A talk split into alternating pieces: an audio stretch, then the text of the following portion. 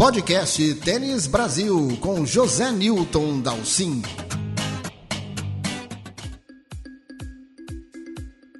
Australian Open 2023. Não teve nenhuma surpresa no masculino, favoritismo total de Djokovic que foi lá, cacifou, e um grande torneio feminino com a vitória da Arina Sabalenka, além da grande satisfação nacional de ter uma dupla mista campeã, a primeira dupla totalmente brasileira a ganhar um grande slam, um feito extraordinário. Para comentar tudo isso, eu trouxe dois grandes especialistas aqui, parceiros de sempre no, blog, no podcast Tênis Brasil. Patrícia Medrado, Paulo Cleto vão estar aqui com a gente comentando tudo que aconteceu em Melbourne. Patrícia, prazer ter você aqui de novo.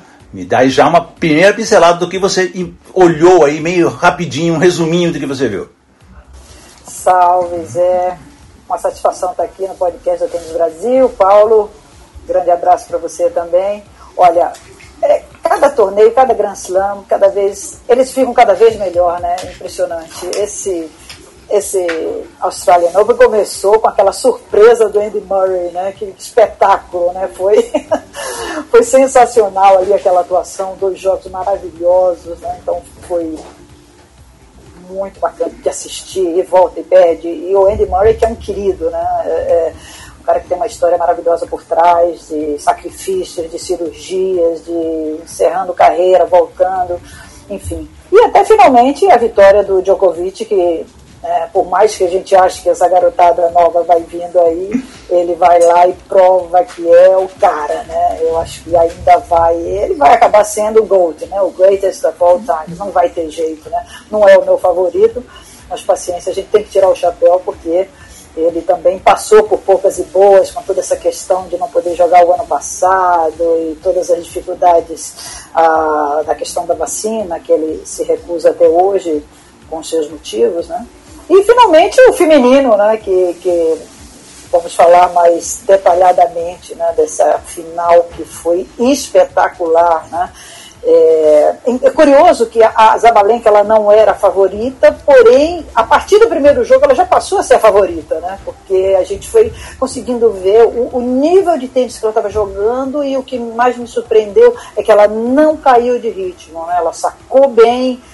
Toda aquela história do saque dela, que a gente vai falar também depois, sacou bem do início ao fim, do início até o último jogo, perdendo um set apenas.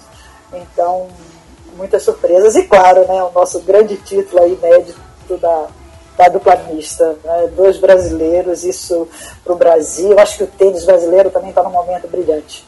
Mas, para resumir, ficamos por aqui. Paulo Cleto, me dá um resumo do que você viu neste Australian Open. Bom, um bom dia para todos os ouvintes e um bom dia aqui para a Patrícia e o Dalci, os companheiros de. Como que a gente chama aqui? Um podcast? Podcast, isto. Eu acho que a Patrícia, a gente pode até seguir, porque eu não preciso nem falar mais depois que a Patrícia já adiantou aqui. Não tenho muito a acrescentar, não.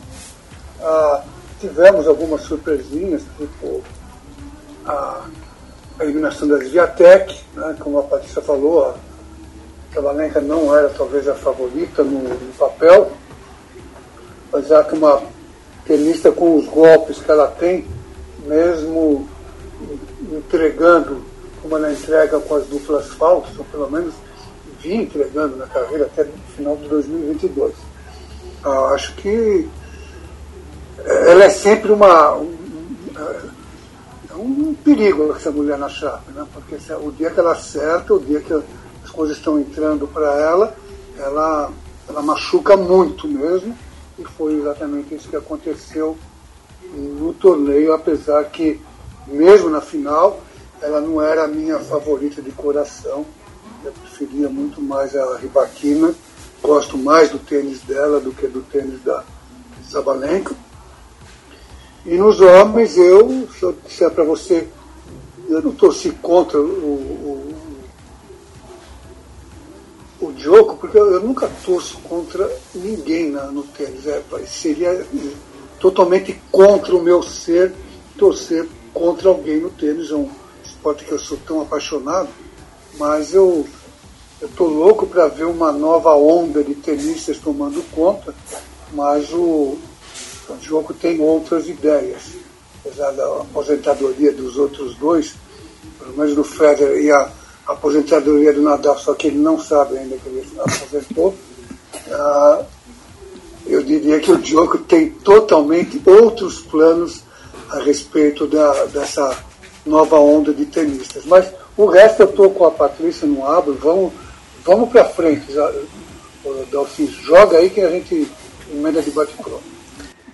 Bom, então deixa eu já começar provocando vocês.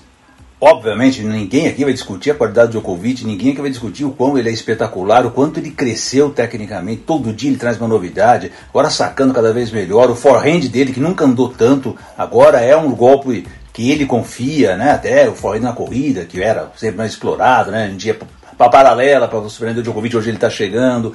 Ficou aquele problema na perna, mas superou o torneio inteiro. Então não se discute a qualidade do Djokovic. Mas eu queria saber de vocês dois. Até que ponto esse domínio ainda dos veteranos, de Djokovic, de Nadal, e agora que o Federer está fora. Até que ponto isso é realmente apenas mérito desses grandes jogadores ou incompetência de quem vem atrás? Patrícia. Boa. Olha, eu, eu particularmente acho que é mérito dele. Eu acho que uma coisa que a gente adquire ao longo da carreira é a questão da resiliência. Aliás, é um outro conceito até, né? Porque a resiliência é, é, é uma capacidade até do metal, né? De voltar à sua forma original. E a antifragilidade é você se fortalecer com aquilo, né? O Djokovic, ele se fortalece cada vez que ele tem um problema, né? e, e, e e nesse nível que ele está, o mental é muito importante. Né? Obviamente que o físico dele, a gente não pode dizer que está em nenhum declínio, como a gente percebe no caso do, do, do, Nadal, né? que vem se machucando muito, que tem um tênis assim, que exige muito dele fisicamente. Né? Mas o Djokovic, assim, deixando o físico à parte, que está maravilhoso, né? a técnica dele, ele ainda consegue evoluir, mas o mental dele, assim, ele é excepcional. Excepcional. Então, eu acho que é muito mérito dele. Agora, quando você vê uma final né, com o Tsipais, né, e, e vê tudo que o Tsipais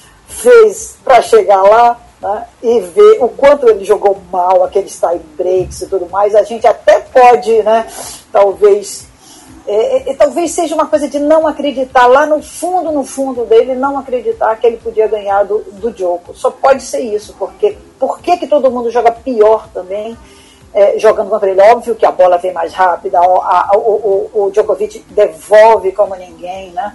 Mas parece realmente, a gente tem essa sensação de que falta ali, faltou ali no, no né, melhor saque na hora importante. Então, é, mas mais que tudo foi uma coisa que ele construiu, né? Com tantas vitórias, com tantas é, reviravoltas e, e, então eu acho que é, ainda é total mérito dele, sim. Bom, vamos lá, vamos me atendo à sua pergunta. Eu concordo, eu fico sempre com o mérito, não com o desmérito. Esses três mudaram a história do tênis, cada um, o mais interessante, cada um a sua forma, cada um com o seu estilo, cada um trazendo diferentes uh, assets, diferentes qualidades para a quadra, e tudo ao mesmo tempo. Eu acho, eu acho isso incrível. Vai ser muito difícil eu ver ainda em vida um outro, vamos dizer, uma década e meia do que eu assisti no tênis masculino, essa última década e meia. São três tenistas totalmente diferentes e por mérito deles, sim, totalmente, eles inibiram os outros. Se você falar, ah, bom, mas os outros não cresceram, não jogaram tanto quanto eles poderiam, eu concordo, concordo totalmente.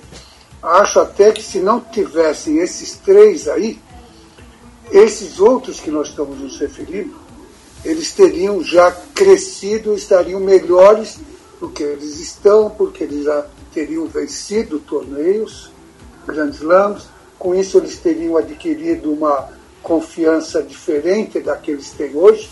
Hoje eles ainda são cachorrinhos, esses três. Com isso a, a confiança deles não. E a confiança eu a, continuo achando é o, a qualidade mais importante que um tenista pode ter. E esses caras não conseguiram desenvolvê-las plenamente considerando a idade que eles têm, porque eles têm três cachorrões que falam aqui é nosso território e vocês são nossos cachorrinhos coadjuvantes. Então isso, por um lado, foi extremamente benéfico para quem assistiu, mas tem um preço que eles estão deixando para trás, que esses tenistas não são aqueles tenistas que eles poderiam já ser ou terem sido.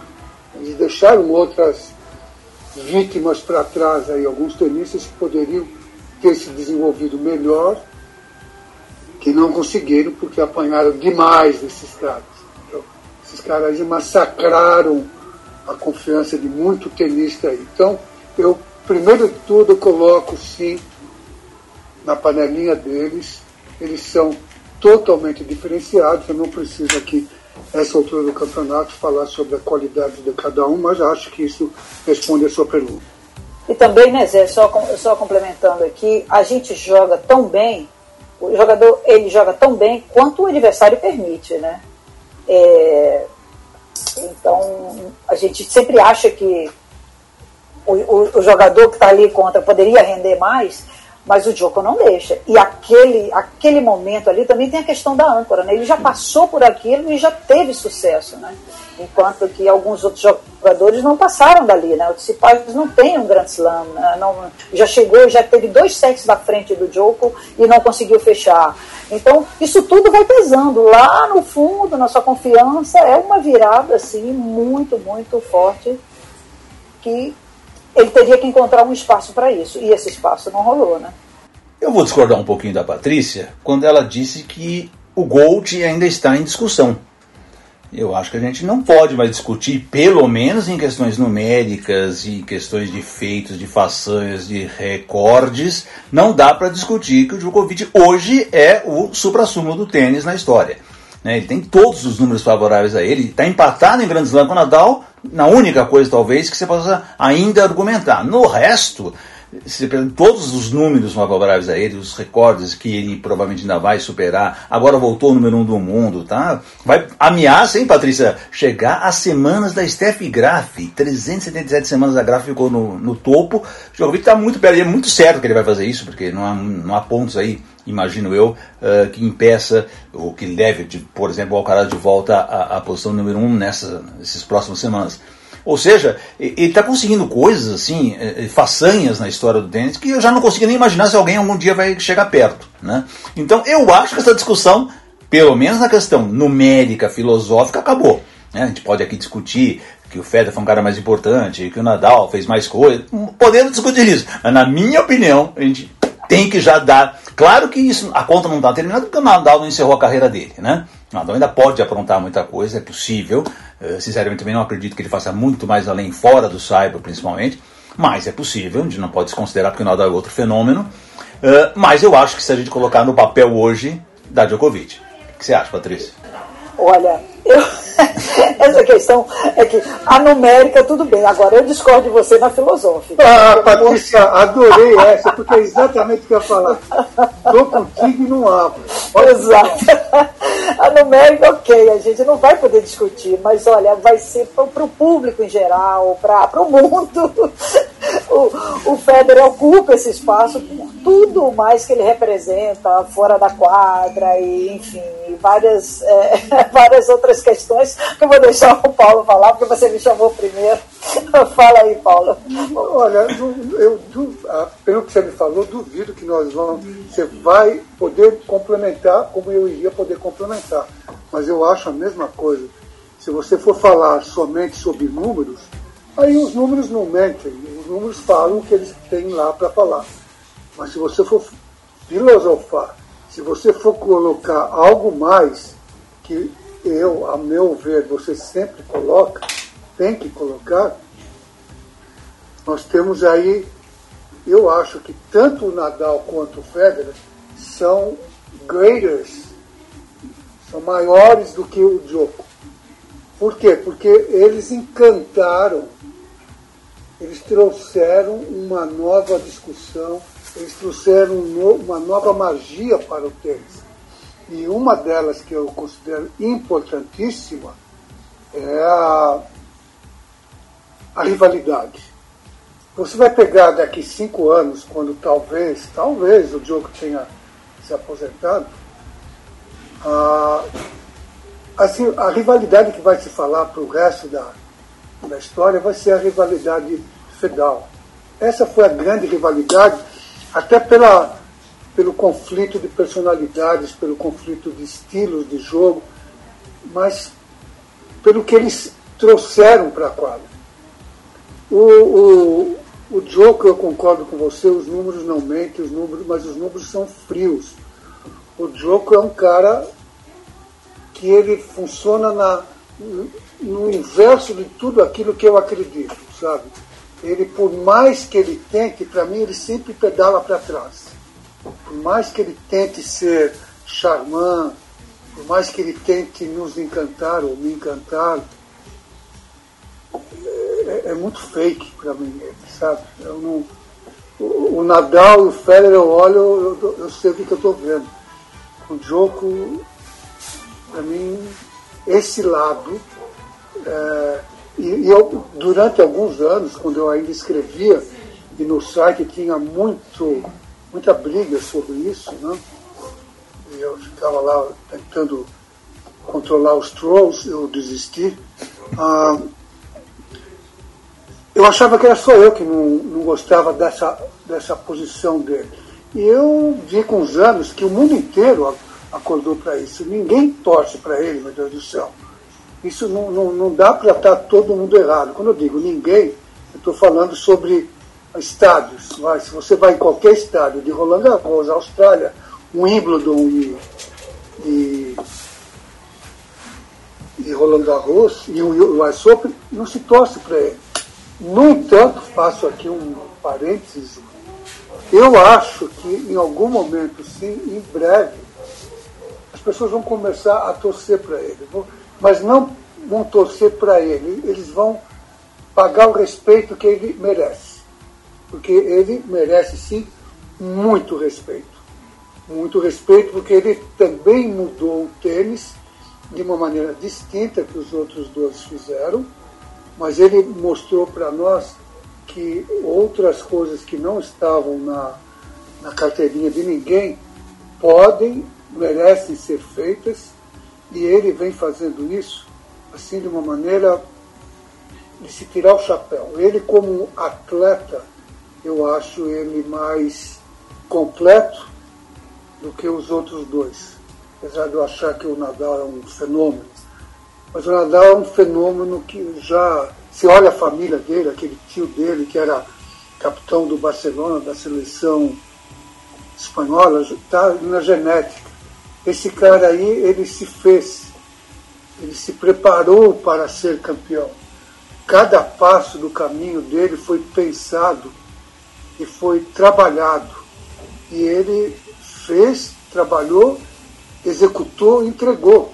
Ele é um fenômeno que tem que ser respeitado. Eu acho que agora, quando sair o Nadal, esse deve sair bem mais cedo do que ele, o público vai começar a aplaudi-lo pelo respeito que ele merece, não pelo, pelas razões que nós aplaudíamos o, o Federer Nadal. Então, não acho. Vai ter que ser, alguém vai ter que definir, cada um vai ter a sua definição do GOAT, e aí você vai eleger. Se você for falar em números, então você não precisa de ninguém, nem eu, nem a Patrícia, nem você conversando. Os números vão dizer quem. Agora, se você for colocar outras coisas no, na panela, aí vai dar discussão. E eu não vou votar nele. Agora eu também quero discordar do Paulo. Venha, venha. Olha, eu não acho que o Djokovic seja assim, isso que você falou, de que ninguém torce para ele. Pelo contrário, eu acho que ele tem um grande fã-clube, porque até porque todo campeão tem o seu fã-clube. O que eu acho é que ele é o único dos três que tem mais haters sabe? Então tem muita Sim. gente que é exatamente contra ele. Eu não vejo ninguém ser contra o Federer. Federer eu acho que é uma unanimidade, né? Nadal um pouquinho é, é, também vai nessa linha, porque é um cara bacana e, e tudo mais. Agora, o Djoko tem muita gente que detesta ele, né? E ele realmente vê, foi o terceiro, né? Quando a rivalidade já estava montada, eu me lembro muito da época da Martina e da Cris, eram elas duas e pronto, né? A gente parava onde, onde estivesse para assistir as duas jogarem. A rivalidade é sempre feita de dois. Esse momento foi de três, mas o Djoko foi o terceiro a entrar, e que nem time de futebol, né? Então tem aquela rivalidade ali, o terceiro time é o menor. Mas o Djokovic, ele é um cara, né? Eu, eu, eu, também não sou fã dele, mas se você olhar assim com mais isenção, você vê que é um cara inteligente, um cara que fala não sei quantos idiomas, ele é culto, ele, ele tem uma fala bacana quando ele pega naquele microfone. Agora, tem aquele outro lado de também de coisas que ele já fez que chocaram o mundo na época da pandemia, né? aquela festa e, e Covid, e coisas e tudo mais, e várias é, posições polêmicas, né? Mas a gente não pode deixar de admitir que é um cara que tem muita personalidade, né? Que defende ali, você fala o que ele quer falar, o que ele acha que está certo ou errado, ele não vai. O Federer, por exemplo, ele decidiu, né, depois de um episódio que aconteceu com ele há muitos anos, ele decidiu nunca ir muito contra o establishment. Então, claro, isso daí ajuda muito na na imagem que ele passa para as pessoas. Né? Então, o Federer, por isso, é unanimidade. E o Djoko, ele é mais é, controverso nesse sentido. E daí, claro, nesse sentido, aí ele acaba também criando muita, né, criando os tais dos haters. Mas eu acho que ele também tem um fã-clube, assim, enorme. E é um cara descontraído, às vezes. Ele faz umas coisas bacanas, né? Quando ele imita a Sharapova, ele tem umas brincadeiras, ah, assim, o Guga, a Sharapova e tal enfim, eu estou até começando a entender ele e, e, gostar um pouco mais, porque realmente ele acaba se superando como um atleta, né? Ele é realmente impressionante, né?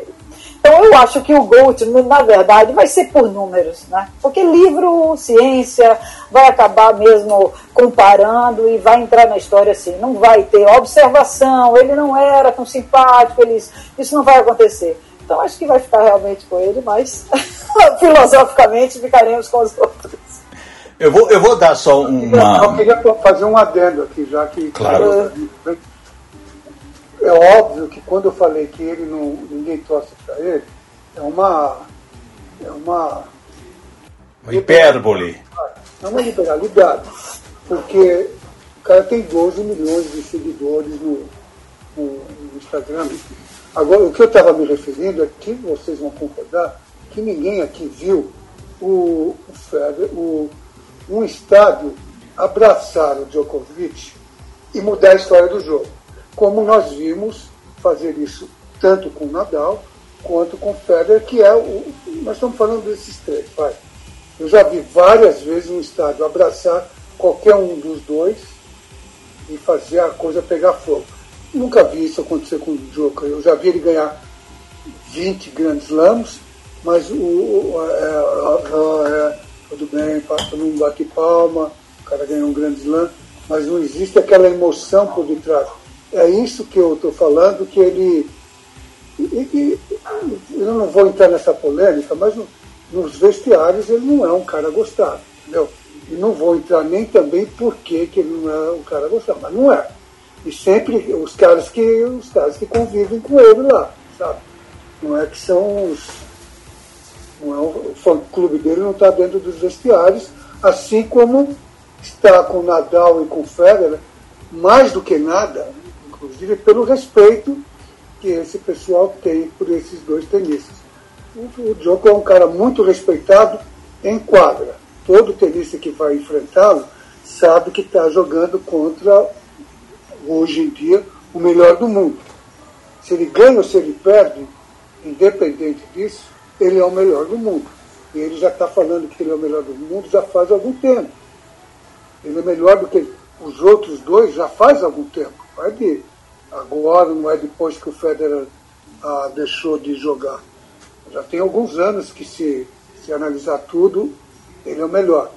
O que eu estou falando é em termos históricos, em termos do esporte em si, sabe? Aquele que vai ser lembrado na história como um, um atleta que acrescentou muito.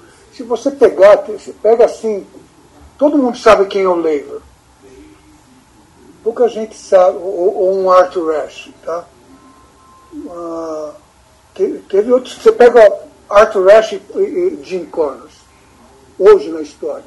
Você olha para trás, todo mundo vai falar assim, Arthur Ashe, oh, oh, é o cara. Era um nome para ele do Estado, entendeu? Isso, 30 anos atrás, Jimmy Connors punha ele na, na, em termos de números, o Jimmy Connors punha ele na, no bolso 20 vezes. Só que, inclusive, aqui entre nós, o Connors perdeu para ele uma final de Wimbledon. O que eu digo, mas a história fala assim, Arthur Ashe é um cara. O Jimmy Connors é, é um cara que eu acho que ele ainda tem mais títulos do que qualquer outro. Ele tinha 109, com alguma coisa assim. Ele é um cara que tem muito títulos, mas não é o cara que vai ficar como o GOAT da história. Entendeu? Então, a história levanta e abafa muitas coisas. Ainda bem que o Paulo não se empolgou muito com a história do Gold, né, Patrícia? Ainda bem que ele, ele foi sucinto. Só para corroborar e falar a linguagem do Paulo Cleto aqui, eu vou dizer o seguinte: o, já fiz essa discussão com amigos assim, assim. O Jimi Hendrix não foi o cara que vendeu mais discos, não foi o cara que lotou mais shows, não foi o que ganhou mais Grammy. Mas alguém discute quem foi o melhor guitarrista de todos os tempos? Não se discute, né? Vamos passar pro feminino, tá? Ambiente de Patrícia Medrado. Você que não vai ter discussão sobre quem foi o maior guitarrista do mundo? Não, Jimi Hendrix não há discussão. Patrícia, uma campanha incrível da Sabalenka, você falou bem. Eu, eu depois de dois, três jogos, para mim era a favorita para ganhar o campeonato, ainda mais quando caiu a Iga. Mas eu gostei muito da, da postura dela em quadro o tempo todo. Eu estava até te dando esse número aqui antes da gente entrar no ar. A, a Sabalenka terminou a temporada com 428 duplas faltas e 55 jogos, é quase 8 duplas faltas por jogo. E isso afeta a confiança de qualquer ser na face da Terra, né? Porque a gente sabe que a dupla dela ainda vinha nos momentos mais cruéis, né? E de repente dessa volta por cima incrível e, e mostra um tênis muito compacto, a, a, acredita no saque dela e conquista o seu primeiro Grand Slam nessa pressão mesmo, como nós acabamos de falar, e Tsitsipas também foi para essa pressão, primeiro Grand Slam, primeira chance e tal. Ela vai lá contra uma menina que tinha acabado de ser campeã, que joga um tênis extremamente bem também, que foi a Ribaquina, e isso nos brindou com uma das melhores finais que eu me lembro de ter visto. Me lembrou muito aquelas finais Serena Azarenka que eles batiam desesperadamente na bola, né? Aquele nível muito alto de tênis, de competição. Eu gostei muito. Exato. que o Paulo tá. Bom, é, sim, é curioso o que aconteceu nessa final, né, com a Zabalenka, porque eu não gostava dela, vou lhe confessar porque eu não aguentava ver os jogos anteriores dela, né? anteriores, essa nova fase dela, onde ela errava por metros ou dava um win, né? Então eu achava aquilo muito ruim para o tênis feminino, né? Não há, não há emoção em, em, em, em, se assistir um jogo desse, dessa natureza. Ou é dupla falta, ou depois é um winner, e erros grotescos, grosseiros. E, mas a Zabalenka mudou, mudou, né? E ainda assim eu fiquei assim, muito sensibilizada com, com a ribaquina, né? Porque, puxa vida, é uma menina tímida e que chegou ali na calada, ganhou o Wimbledon, eu acho que ela foi muito penalizada ali de não ter recebido. Aliás, quem foi penalizada foi a Iga, né? Porque como a ribaquina não pegou os pontos de Wimbledon, embora houvesse vencido, né? É, Para quem está nos assistindo aqui, o Wimbledon não contou pontos o ano passado, porque é, é, não, não permitiu é, que os jogadores russos participassem. Então, com isso, a ATP e a WTA disseram: ah, então não dá para valer pontos, né? E a, e a Ribaquina ganhou. Então, ela sai como 22 ali, cabeça 22, pega a Sviantec mais cedo e tira a número 1 do mundo, né? Mas enfim, então eu estava na torcida para Ribaquina. Mas você sabe que isso me aconteceu, foi a primeira vez que me aconteceu. No meio do jogo, eu passei a torcer para a Zabalenka porque eu pensei que realmente toda essa história dela de, de, de, de, conseguir superar uma deficiência, porque como você falou, 400 e quantas? 428. 428 duplas faltas, assim. É, uma tenista é, top 5, né? É uma coisa incrível. É, é um absurdo. Então, e, e, mas é um tênis que eu, eu só lamento não ver um pouco mais de variedade né, né, nesse, nesse jogo. Você não vê um slice, você não vê uma curta. É, raramente um voleio, né? Mas eu acho que esse é o desenho do tênis feminino atual. Né? Então, mulher, as mulheres batem mais chapado que os homens, elas vão mais para os pontos, e como elas também têm menos velocidade proporcional aos homens, acaba se acaba tendo muito hino nos jogos, o que é bacana também de assistir, mas a gente vê cada vez menos variedade. Mas isso não quer dizer que o jogo não esteja bonito, né? É impressionante ver a força e, e como elas se movimentam na quadra, saques potentes. Quantos anos o, o feminino passou sendo o, a devolução de saque o golpe mais importante. Eu acho que vai acabar, essa nova era aí vai acabar com essa questão, né? vai, vai voltar também a ser, o, o saque vai ser mais importante que a devolução, porque elas estão começando a sacar muito bem.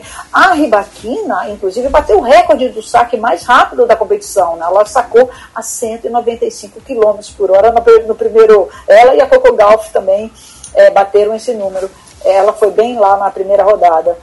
Mas enfim, então acabou ficando um jogo maravilhoso e. Aliás, Patrícia. E merecido, né? Te dar um outro dado também que eu pus até no blog da semana e me, chamou a atenção demais. Dado da WTA. A média de velocidade do forehand da Sabalenka é 123 km por hora. A média do Djokovic é 132. A diferença é muito pequena, hein? Em média, né? Óbvio. Uh, e ela conseguiu até um, um, um forehand ali a, a, a, um pouco mais, mais ainda. Ela chegou a 140. Mas tem uma diferença que no negócio aí, sabe o que é? Hum. O que a Sabalenka está trazendo para o tênis, ela joga tudo ou nada. Ela está aprimorando tudo ou nada. Esse torneio que nós vimos agora, ela aprimorou o tudo ou nada e foi, foi uma quinzena favorável a ela. Eu não apostaria os meus, os meus reais que isso aí vai permanecer, entendeu? Eu já vi tenistas como aquela, a russa lá, que, a Safina, que também chegou chegando, parecia que esmagar todo mundo, ganhou um torneio e depois tchau. Isso não quer dizer que vai acontecer com a Sabalenka. Mas ela vai por tudo ou nada. O, o, o Djokovic e a maioria dos homens, esmagador não joga tênis assim. Eles não ficam dando porrada em tudo que aparece na frente. O Djokovic consegue acelerar e volta e meia ele acelera, como você falou, isso aí que esse número que você deu é uma média. Mas ele tem que jogar fácil, fácil, sete, oito bolas num ponto. A média dele de troca de bola é bem mais alta do que nos jogos da Sabalenka. A Sabalenka vai cortando essa média, vai deixando muito mais baixo, porque ela não quer, ela é, ela, ela é uma pata-choca na quadra. Né? Ela não ela não, não sabe correr. Então o que, que ela quer? Ela quer acelerar os pontos. E para isso ela vai dando pau em tudo que aparece na frente, que é exatamente o que a Patrícia mencionou no início, dizendo que não gosta do estilo dela. Eu também não sou fã do estilo dela, porque é aquele estilo de ignorância, sabe? Se entrar, eu vou, eu, eu mato a outra.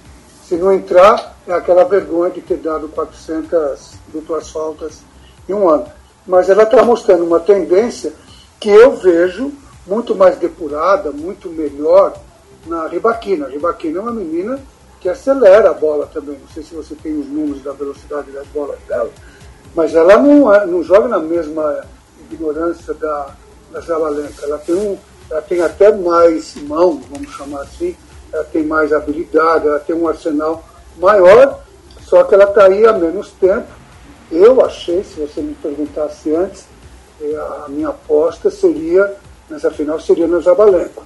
Mas fiquei feliz em ver, primeiro, um jogo, como a Patrícia falou, um jogo fora de série, sabe? Uma disputa, uma, uma briga de foice no bom sentido, bem disputado, as meninas ficando nos jogos, nossa, as duas de parabéns, o tênis feminino de parabéns, se você pegar tênis feminino e comparar com alguns anos atrás, deu um, uma levantada de qualidade absurda.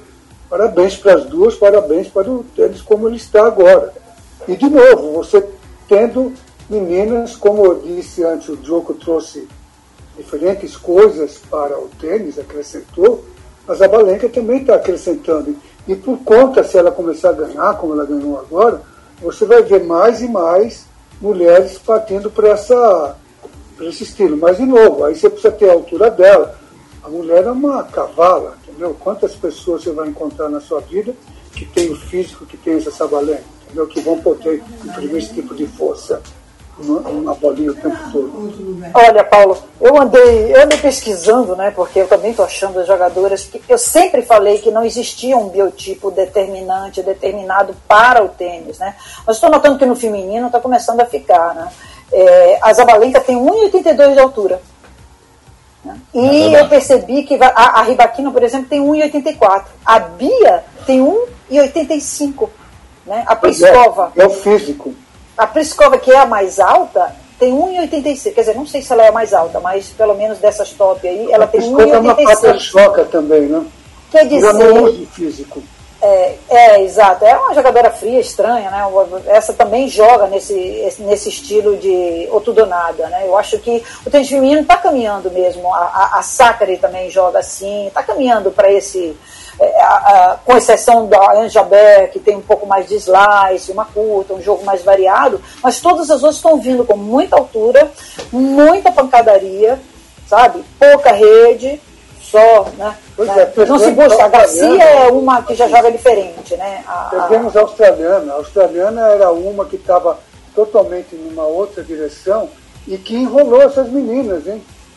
Enrolou. Ela Mas, gente, deixa eu só te perguntar. Bem. Esse não é padrão Serena Williams? Serena ganhou 23 grandes lãs jogando assim, Paulo. Arriscando devolução e saque o tempo inteiro, tempo, ponto curto o tempo inteiro. A Serena não dava voleio, a Serena dava swing vôlei o tempo inteiro. Você tem toda razão. 23 grandes lãs. Elas estão obedecendo ao padrão a Serena Williams, que é especialmente a Sabalenka. A Sabalenka, como você falou, tem 1,82m, só que ela é muito forte. Essa mulher, ela, para mim, ela é assustadora. E eu, eu, vou te contar uma coisa que eu achei interessantíssima. Vi somente uma entrevista dela após a semifinal. Eu achei que era outra pessoa, ela era uma menina falando, sabe? Ali dentro da quadra, ela era quase um ogro. Tem feminino para ogro? Eu não sei qual é o feminino de ogro.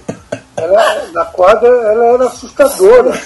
Agora, na, na, ela conversando na, na entrevista, ela era uma menina e, e, e, e tendo uma postura de menina conversando, ou seja, ela tem uma persona, ela se transforma em quadra, porque ela é uma, são pessoas muito determinadas. Essa parte mental está também começando a fazer uma diferença. Pelo que eu ouvi falar, é, ela foi resolver isso, problema que vocês mencionaram do, do saque, do saque com um psicólogo fora da equipe dela. Até porque o treinador dela hoje era o ex, a, um rapaz que é mais novo, acho que é mais novo, tem a idade dela, que era o hitting partner dela, entendeu? Então é. ela falou, ah, eu tenho um problema, alguém conversou, tu tem um problema sério mental. E ela foi resolver esse problema ela buscou um biomecânico, né? Então foi uma questão mais técnica. Ela, ela, ela buscou, sabe quem ela ah. buscou primeiro? O Filipe Pussis. Ela trabalhou quase três meses com o Filipe Pussis e ela começou a acertar os saques. Isso eu fui, eu fui ler a respeito. E aí ela acertou por um mês depois de ter trabalhado com o Filipe Pussis.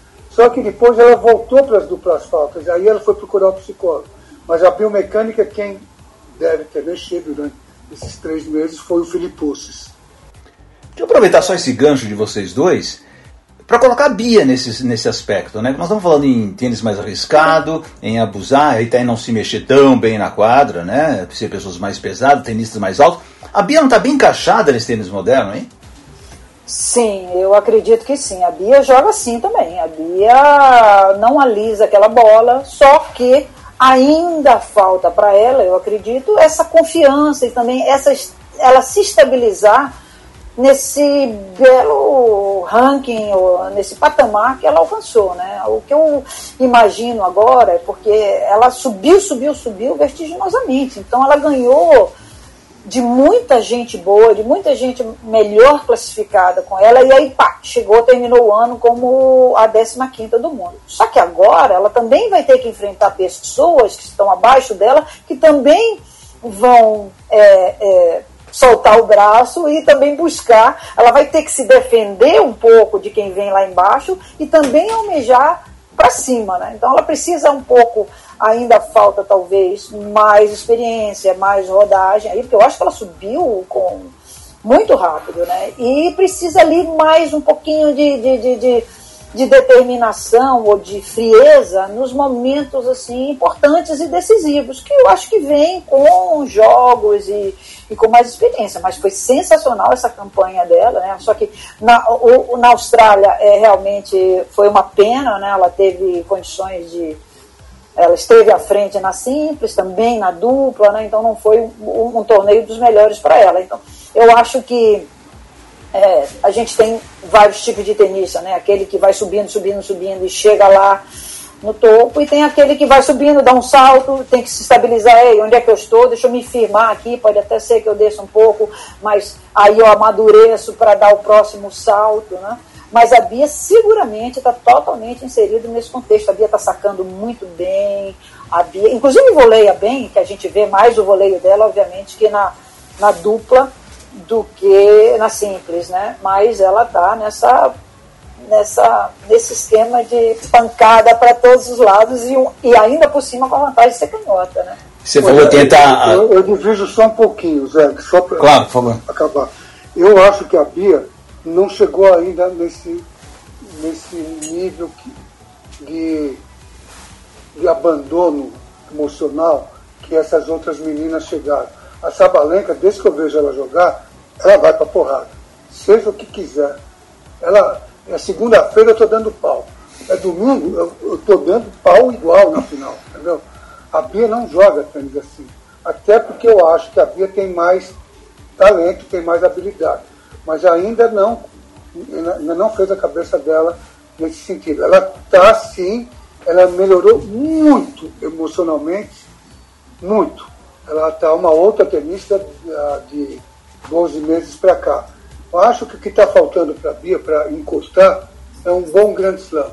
Desde que ela começou a jogar bem, aquela última mudança, quando ela começou a ganhar na grama na Inglaterra, uh, Desde ali ela jogou mal no, na, na, no Wimbledon e jogou mal na Austrália. Para quem é 15 do mundo, você jogar mal dois grandes slams seguidos machuca muito, porque você, com 15 no mundo, você chega você chega chegando, você chega achando que você tem que fazer alguma coisa. Mas jogou mal o West Open também, né, Paulo? É, chega, é, perdão, e não, também não fez nada. Que veio do, do vice, né? Que ela veio do vice do Canadá, né? Que ela inclusive, é. ganhou da Ciotec, chega mais Open também não, não, não, disparou. Se você fizer a conta dos 15 do mundo, você já está esperando chegar numa quarta de final, vai. Sim. É o mínimo. E, então eu acho que a, talvez a hora que ela tiver um bom resultado, um bom resultado, vai mínimo quartas de final ou daí para frente, talvez a, as peças dela comecem a se encaixar e ela também não é tão velha assim. Hoje dá para jogar tênis pensando mais no futuro. Vamos fechar falando de dupla mista, esse resultado extraordinário nós tivemos. Uh, juntou ali, né? Eu lembro quando começou o torneio, que saiu o sorteio da chave, eu falei: olha, essa, essa dupla vai dar liga, porque já vinha bem da United Cup. Mas por quê? Porque a Luísa é uma excepcional duplista, super experiente, né? Que já deveria ter feito uma final de Grand Slam, não fosse a contusão do US Open. E o Rafael Matos, que claramente veio crescendo ano passado, jogo a jogo, mas claro, juntar dois tenistas que nunca jogaram juntos, numa dupla chave dupla mista, que não é fácil, né? tem que dar muita coisa certa. E a dupla mista é meio cruel, né, Patrícia? Porque é, é no edge, né? O game ali é decidido, é super tie break no terceiro, quer dizer, não dá para errar, né? É, o espaço de erro é muito pequeno. E eles tiveram uma campanha realmente espetacular. É, é, duplamista é, é, sensacional também, é um jogo diferente, né? Eu, eu sempre falo e as pessoas duvidam um pouco. Quem decide a duplamista é a mulher. Né? Quem decide isso não, não, é defendendo a mulher, mas é porque o homem ele está ali para fazer a obrigação dele, ele tem que sacar bem, ele tem que entrar na rede, ele tem que devolver e tem que atacar em cima da mulher. Mas a tenista que tiver melhor ali, que volear melhor, que tiver que surpreender, é quem vai definir, né? E eu acho que os dois se entrosaram. Acho que o mais importante, embora eles não tenham jogado muito juntos, o mais importou e o que mais deu para ver foi esse entrosamento, né? Dessa coisa mesmo, dois brasileiros jogando, parecia que se, já, já se conheciam há muito tempo. A Luísa, eu acho que brilhou. Bom, o Rafa é uma graça também, né? O, o cara já está acumulando o título de dupla, né? Já ganhou seis, seis ATPs 250, né? Enfim, então ele já tem uma boa parceria. E a Luísa, a gente já sabe o quanto ela É, o, o, a surpresa é que ela já voltou depois da lesão, de ficar um ano fora, já voltou jogando muito bem, né? já ganhou os torneios dela de dupla, e os dois juntos arrasaram. Eu achei demais assim como eles jogaram e, e gostei da postura do, do Rafa ali. Ele não, fa, não fez ele fez pouquíssimos unforced é, é, erros não forçados, né? Deu umas boas paralelas. E a Luísa surpreendeu, sacou como ninguém, né? É, sacou, ela deu ace nos homens, né? Então foi. Não, e os homens não passavam lá na rede, né? Não, passava, não conseguia passar lá na rede, impressionante. Ela pegou de bola de reflexo, né? Que é muito importante. Então, o jogo da Luísa ali na frente ele é sensacional, né? Faltou ali na semifinal eu senti que as devoluções dela não estavam ali no mesmo padrão, ela caiu um pouquinho, mas eles se superaram, né? E deu tudo certo no final. E foi realmente ganharam de uma dupla assim calejada de título, né? Ganhar dos indianos, a Misa se despedindo, Bopana, enfim, são já eles fecham os olhos e jogam, né? Então foi foi, foi lindo de ver. É, é, e, e, e, a superação também, porque, poxa, final é final, né? Existe essa pressão de, poxa, tô na final do Grand Slam, primeira vez, e eles mandaram muito bem, né? Mandaram muito bem na final. Bom, pegando o gancho da Patrícia que fala que é a mulher que, que ganha o torneio, que ganha a partida, eu diria que nessa dupla aí, a Luísa é o homem e, a, e o garoto é a mulher. Mas eu digo por quê? Não no sentido que vocês possam estar achando. É o seguinte, a mulher, quando a Patrícia diz isso, vai, considerando historicamente, é a pessoa que tem que segurar, é a âncora. Numa dupla, numa boa dupla, mesmo masculina, você sempre tenta encaixar uma âncora e um cara que barbariza, que se mexe, que se movimenta. A âncora, teoricamente, não erra, não faz erros. É isso que você espera do duplista bom âncora. É o cara que você pode contar que ele vai colocar todas as devoluções na quadra e não vai fazer erros não forçados. O outro vai trazer a pimenta, vai botar fogo no jogo, vai se movimentar, vai cruzar, vai fazer o diabo a quatro para desestabilizar os adversários. Na, geralmente, numa dupla mista, 99%, qualquer dupla mista que não tenha a, a luz em quadra, é o homem que tem esse papel. E esses dois se deram bem, porque mesmo você vendo o jogo de duplas masculinas do nosso gaúcho, ele tem esse estilo. Ele não joga a dupla masculina sendo agressivo ele joga a dupla masculina sendo uma âncora, não errando. E ele trouxe isso para a dupla mista. E isso liberou a Luísa. A Luísa podia cruzar, podia fazer os erros que eventualmente ela fizesse por estar elevando o risco dela.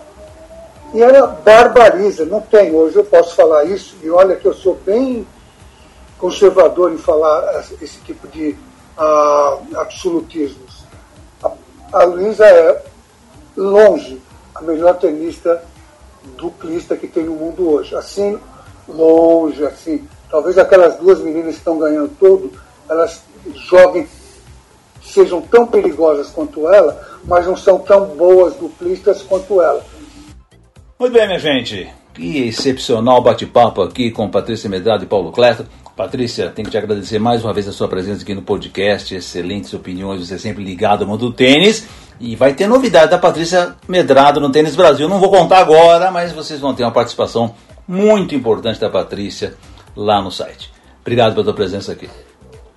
Ah, Zé, eu que agradeço o convite, né? Eu adoro falar sobre tênis e tênis feminino, principalmente agora, nesse momento, que a gente tem tanta coisa boa para falar, né?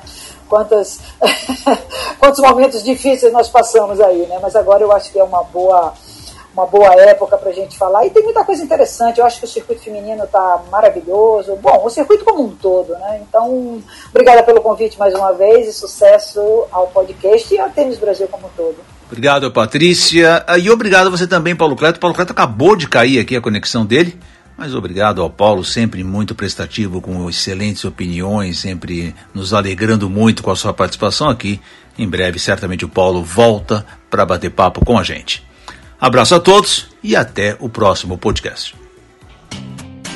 Este foi o podcast Tênis Brasil com José Newton Dalcin.